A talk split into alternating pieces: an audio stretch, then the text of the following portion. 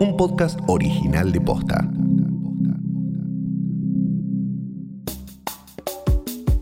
Desde que comenzó el aislamiento, las actividades religiosas tuvieron que transformarse y adaptar sus prácticas a este contexto. ¿Cómo son los rituales vía streaming? Y además, ¿qué está pasando con los ataques a silobolsas en nuestro país? Hoy es lunes 6 de julio. Soy Martina Sotopose y esto pasó posta.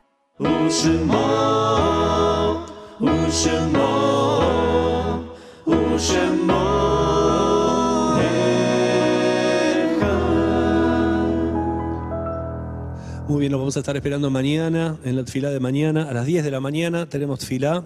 Como siempre, busquen el ID en la página. Así termina el Shabbat, la ceremonia religiosa de los viernes por la noche en el judaísmo que realiza la comunidad Amihai, con una particularidad. Ahora se hace por streaming. La pandemia nos tomó por sorpresa, nos obligó a encerrarnos en nuestras casas y a perder contacto físico con nuestros seres queridos. Pero también nos hizo buscar formas ingeniosas de mantener nuestras actividades. Salidas con amigos se convirtieron en encuentros virtuales. Docentes y profesores imparten sus clases a distancia. Y también tuvieron que adaptarse los cultos religiosos. Mi nombre es Fabián Báez, soy sacerdote en Buenos Aires, en la ciudad de Buenos Aires. Soy párroco en una parroquia en Villa Urquiza, María Reina se llama. Ya hace 20 años que soy sacerdote. Cuando el coronavirus comenzaba a aparecer en nuestro país, las ceremonias y rituales religiosos fueron una de las primeras actividades en suspenderse. Antes de la cuarentena, el cardenal saca una disposición para la diócesis donde nos pide que celebremos misas sin fieles, como para evitar el contagio, lo cual nos desconcertó. A mí, por lo menos, me desconcertó muchísimo. Te estoy hablando del 14 de marzo, ¿viste? Ya vi un panorama más o menos, pero esto fue como de golpe, ¿no? empezó como a, crecer la conciencia, nos motivaba a, a encontrar soluciones creativas y sobre todo de las nuevas tecnologías para poder llegar a nuestras familias. Entonces, a mí se me ocurrió eso, y creo que a todo el mundo se le ocurrió lo mismo, de, bueno, si está la posibilidad. Al igual que muchos otros sacerdotes, pastores y rabinos, Fabián comenzó a buscar una nueva manera de mantener el contacto con sus fieles. Pero al principio fue un proceso de pruebas, errores y algunas frustraciones. Fue una cosa extraña porque era celebrar misa frente, no tenía atril, nada. Entonces puse el telefonito sobre un atril que tengo para lecturas, entonces puse el telefonito ahí. Los primeros días lo hice desde el templo, desde, la iglesia, ¿viste?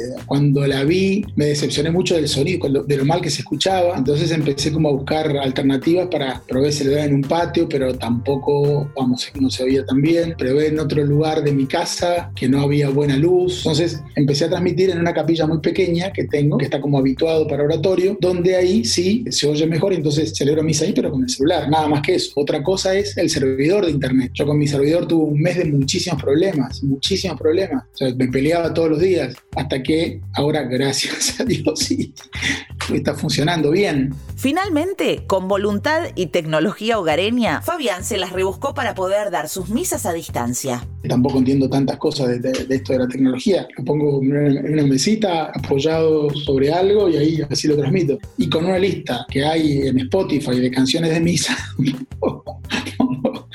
pongo la música.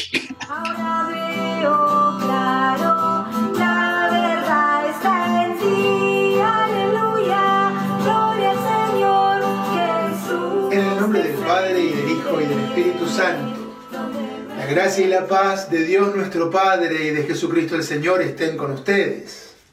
Pedimos también por la salud de todos los enfermos, especialmente por la salud de Oscar, Agustín, Eve, Ana María, por todos los enfermos que han contraído la enfermedad del coronavirus. Este tipo de práctica se está aplicando sin distinción de credo, desde católicos siguiendo misas por Facebook o Instagram, hasta pastores evangélicos tomando la posta e imitando a sus colegas teleevangelistas, pascuas por WhatsApp y musulmanes terminando el ayuno de Ramadán por Zoom. Soy la rabina Silvina Chemen de la comunidad Betel de Buenos Aires. Silvina es una de las pocas rabinas mujeres en Argentina y ella también realiza sus ceremonias de manera virtual. A diferencia de Fabián, ella optó por subir a internet el material ya filmado y editado. Las ceremonias las eh, comenzamos a hacer filmadas subidas a YouTube para no tener la presión de un streaming en donde se caiga internet, en donde la gente se quede en blanco y pierda la conexión, y en donde nosotros perdamos la conexión espiritual de poder preparar una oración, una plegaria con, con toda la intención. Pudimos adaptar y tuvimos que ayudar a muchísima gente mayor a que se instale y se acostumbre a ingresar a estas redes sociales. No solo tuvo que adaptarse al medio, sino también a las demandas y problemáticas sociales que genera el coronavirus. Las ceremonias religiosas las tuvimos que pensar también para este formato en donde la gente está sentada en su casa en donde quizás la duración de la ceremonia tiene que ser un poco más corta. Y también pensamos la ubicación de los oficiantes de la ceremonia, porque nos dimos cuenta de que la cercanía, que la, que la visión de tenernos cerca, de ver nuestros gestos, de poder sentirnos cerquita a pesar de la pantalla, era un dato importante de la convocatoria. Dato random. La prédica a distancia tiene su antecedente en los llamados teleevangelistas. Comenzaron a difundir sus sermones por televisión. Ya no es tiempo de lamentar lo perdido. La orden de Isaías es levántate.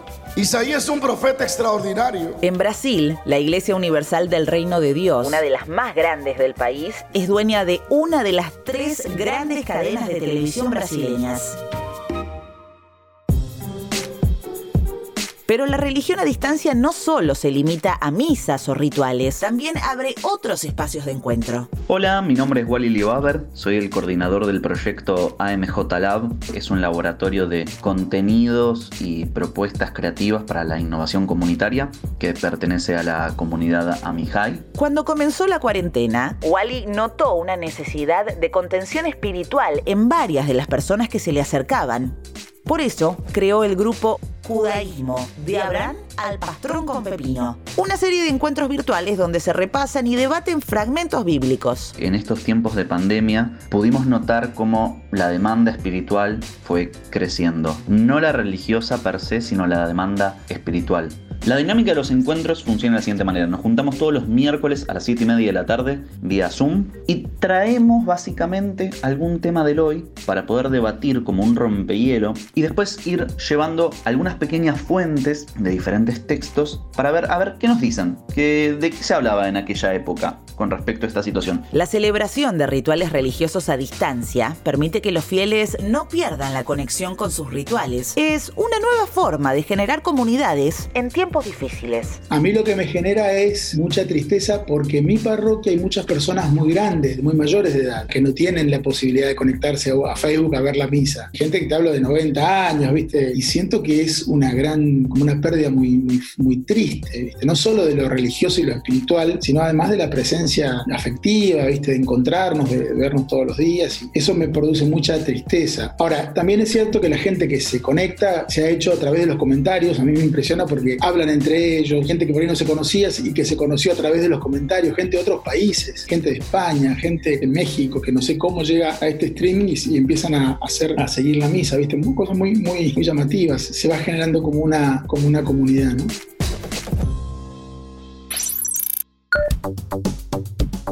En las últimas semanas, distintos productores agropecuarios de la provincia de Buenos Aires y del interior de la Argentina denunciaron ser víctimas de ataques a sus propiedades y de rotura de silobolsas. Y vos te preguntarás, ¿qué es un silobolsa? El silobolsa, la silobolsa, le silobolse. Sí, nosotros tampoco tenemos mucha idea, pero parece que los especialistas dicen un silobolsa. Bueno, Sigamos. Un silobolsa es una bolsa plástica enorme, habitualmente de 75 metros de largo y 2 metros y medio de diámetro. Los silobolsas cubren la cosecha hasta que sea necesario transportarla para su comercialización. Los chacareros de la pampa húmeda en los 90 fueron los primeros en adaptar estas bolsas de plástico que venían de Canadá, Estados Unidos y Alemania para empezar a almacenar sus cosechas de granos. Este nuevo uso de silobolsas permitió desarrollar la industria nacional y nos posicionó primeros a nivel mundial en el uso de esta tecnología. En medio de la discusión por Vicentín y los enfrentamientos entre distintos sectores de la política, algunos productores agropecuarios aseguraron que los ataques venían de parte de militantes kirchneristas. Incluso comenzaron a gestarse grupos de autoconvocados rurales que a través de cadenas de WhatsApp, Twitter y otras redes sociales llamaban a los productores a armarse y salir a disparar ante sospechas de ataques. Sin embargo, de las 14 denuncias en la provincia de Buenos Aires, 6 ya fueron fueron esclarecidas y fueron producto de conflictos con empleados despedidos, actos de vandalismo, menores que jugaban sobre el silo y produjeron su estallido o incluso incidentes con animales salvajes que rondaban la zona. Esto también pasó posta. Encontraron muerto a un ex secretario de Cristina Kirchner. El cuerpo de Fabián Gutiérrez fue hallado bajo tierra, con golpes y heridas de arma blanca en una vivienda del Calafate. Uno de los detenidos habría confesado el asesinato. La justicia investiga el móvil económico del crimen. Argentina presenta su oferta final para pagar la deuda externa a los bonistas. Hoy la propuesta fue presentada ante Wall Street. Estará abierta hasta el 4 de agosto. Esto pasó posta es una producción original de posta Escúchanos de lunes a viernes al final del día en Spotify, Apple Podcast y en todas las apps de podcast. Búscanos en Instagram y en Twitter. Somos arroba postafm. En la producción estuvieron Galia Moldavsky y Fede Ferreira. Nuestro editor es Leo Fernández. En la dirección general, Luciano Banchero y Diego del Agostino. Soy Martina Sotopose y esto pasó posta.